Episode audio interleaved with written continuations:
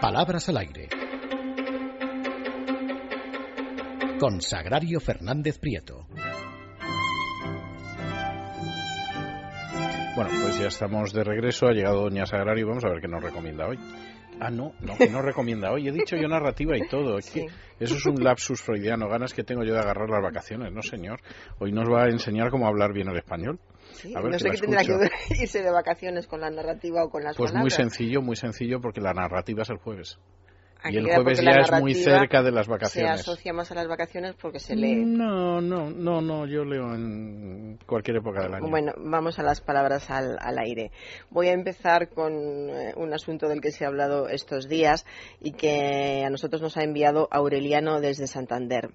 Se trata de la señora Rigau, consejera de Educación de Cataluña, dirigiéndose al señor Bert, en la reunión de consejeros autonómicos en la que se iba a discutir un anteproyecto de ley de reforma educativa.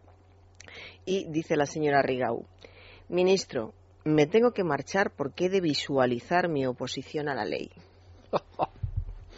Vamos a ver, ¿qué quiere decir visualizar mirando el diccionario de la Real Academia? Visualizar puede ser representar mediante imágenes ópticas fenómenos de otro carácter, formar en la mente una imagen visual de un concepto que es abstracto, abstracto. Imaginar con rasgos visibles algo que no se tiene a la vista. Según esto, ¿qué es lo que quería la señora Rigau? Quiso hacer visible mediante imágenes ópticas lo que no podía ver a simple vista, es decir, que se oponía a la ley. Quizás se fue para formar en su mente una imagen visual de su desacuerdo se marchó a lo mejor para imaginar con rasgos visibles algo, algo que no podía ver, es decir, su oposición a la ley. ¿Qué es lo que quería decir la, señora Rigau? Es difícil porque habla un español tan pésimo. Claro, al final pasa lo que pasa que es muy difícil saberlo. Que fue una grosera, no cabe la menor duda, pero, pero aparte de la grosería, que eso quedó, mm, pero vamos, expuesto de una manera innegable, saber exactamente qué quiso decir ya es difícil. Yo creo que lo hubiera mm, resuelto mm. bien diciendo que eh, me tengo que marchar porque he de hacer patente mi oposición a la ley, eh, me marcho porque tengo que mostrar mi desacuerdo con la ley. Es más, incluso podían no haber dicho nada. Pues sí, perfectamente. ya, puestos y también marchándose sin decir nada hubiera sido evidente que era otra posibilidad de, decir fue, algo fue muy evidente. De, que hiciera que mostrara su oposición a la ley. Bueno, pues después de esto lo que necesitamos, don César, es un listing. un listing. Un listing. Traigo una prueba de las muchísimas que hay, de la cantidad de errores que hay en, en Internet eh, bueno, y esto pues lo he cogido porque sería muy gracioso. Si me dedicara a coger cosas de Internet, pues la sección se convertiría solo en eso. Y mira que hace daño, porque todos sabemos la de, la de millones de personas que se mete a diario en Internet. Pues es una señora que dice, quiero hacerme un listing sin cirugía. Y listing está escrito tal como lo digo, L-I-S-T-I-N-G. Eso sí, a la gente el acabado en ING, esa terminación, le encanta a todo el mundo. Quiero hacerme un listing. seguramente entre las amigas de Marujeo seguramente dirán. ¿Te haces el listing, o no te, haces, el listing? Efectivamente. ¿Con cirugía? ¿Sin cirugía? un presentador de un informativo radiofónico.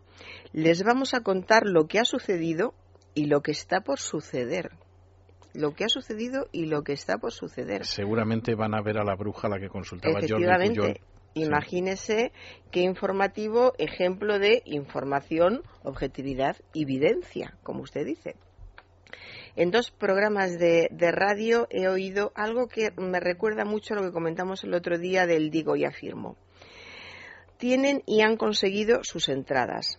Y en otro programa, Ahora diremos el nombre de la persona que tiene y ha conseguido el premio de esta semana. Tiene y ha conseguido.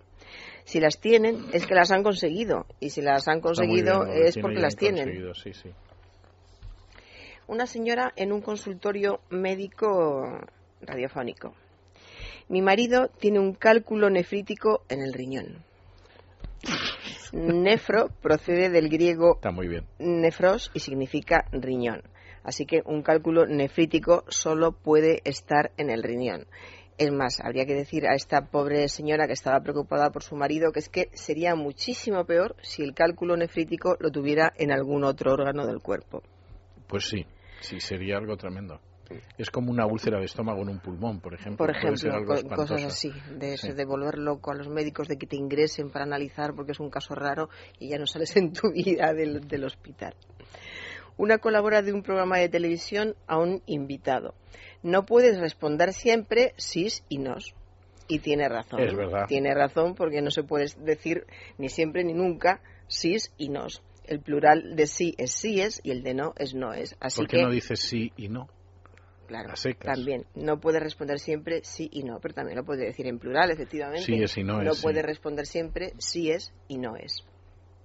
Eh, una muletilla que cada vez me llama la atención últimamente no tiene por qué ser una muletilla, es que mucha gente lo está tomando como muletilla. Fíjese, no es un drama, es lo siguiente. No es imbécil, es lo siguiente. No es un amigo, es lo siguiente. No es un cuarto de baño maravilloso, es lo siguiente. Este último caso es el que más estupefacta me ha dejado. Hay veces en que es, correcto decirlo, tiene sentido y no hay ningún problema. El problema es, como siempre, que algo se, se repite sin que aporte nada y, y siendo incluso absurdo. Cuando se dice no es un drama, es lo siguiente, podemos pensar, pues bueno, no es un drama, es una tragedia, este señor elige decir eso, vale, eh, no es imbécil, es, es, lo siguiente, quiere evitar decir una palabra malsonante, pues, pues vale. Eh, no es un amigo, es lo siguiente. Aquí ya empezamos en, yo diría que ya en, en el cliché y, en la repetición sin sentido. No es un amigo, es lo siguiente, que quiere decir, bueno, quizá no es un amigo, es un hermano. Es un hiper mega amigo. Un, un, hermano es más que, que un amigo. De todas formas, siempre son ambiguos las, las frases estas, porque nunca se sabe exactamente qué considera lo siguiente el que lo está diciendo. No, bueno, yo creo que considera eso mismo, pero en aumentativo. Ahora, es verdad que es una expresión que se ha popularizado muchísimo. Sí, y además eh, se utiliza mucho porque evita hablar, que es algo que a mí me da mucha pena. Eh, en vez de dar una explicación, se corta por lo sano, se dice es lo siguiente y... No es que sea tonto, es lo siguiente. Ya está en vez de decir o claramente lo, lo que es o explicar ¿Para qué te vas a molestar tiene que es siguiente algo y, y la que me ha dejado sorprendida esto, no es un cuarto de baño maravilloso es lo siguiente. ¿qué es lo siguiente a un cuarto de baño maravilloso?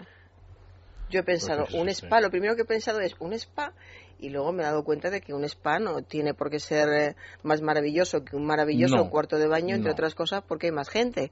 Luego, no sé qué es lo más maravilloso después de un cuarto de baño de este tipo, pero según quien lo decía, en casa, no sé. es lo siguiente. En fin, continúo. Eh, low cost.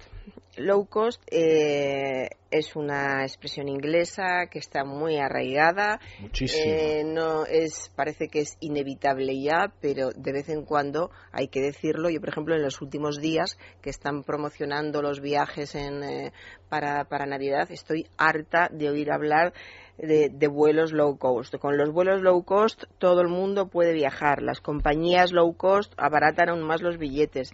En este caso. Forma parte de los anglicismos que han entrado muchísimo en el terreno de la aviación. Es impresionante en el terreno de la aviación. pero que, igual que otros anglicismos eh, los entiendes porque en español habría que decir eh, una expresión muy larga o una palabra que es ajena a la mayoría de los hablantes. En este caso, low cost, podríamos decir en español de bajo coste, que es una expresión de toda la vida, que la conoce todo el mundo y que informa muy bien de lo que quiere, de lo que quieren decir. y no cuesta trabajo. barato. claro. Simplemente, pero sí es verdad. Una cantante en una entrevista.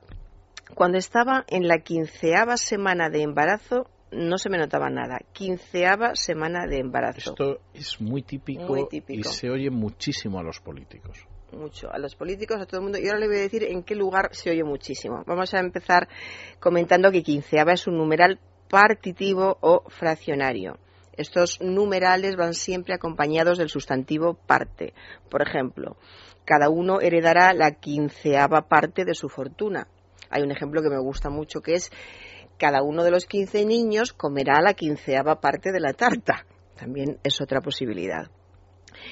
Y donde se, se escucha mucho es en los ascensores. Bueno, usted es que no utiliza ascensores, claro. No. Claro. Pues. O sea, me pierdo pasa- cosas así porque no cojo ascensores. Ya, qué pena. Pasa muy a menudo No entrar en un ascensor y que alguien diga, voy al 16 como siempre se dice difícil. Voy a Usted por el coge los ascensores con ganas, ¿eh? Bueno, con ganas no, lo siguiente.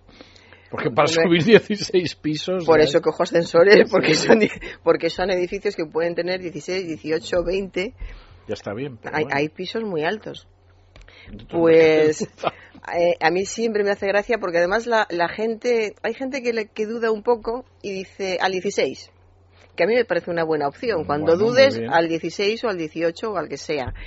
Y hay gente que es todo lo contrario, lo dice con una seguridad total.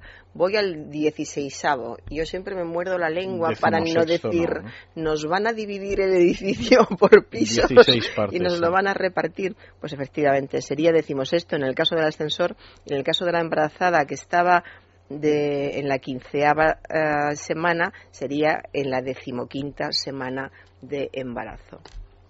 Y tengo tiempo para acabar uno más. Yo creo que Que nos no. hemos pasado de sobra. ¿eh? Ah, pues ah, no me ha avisado.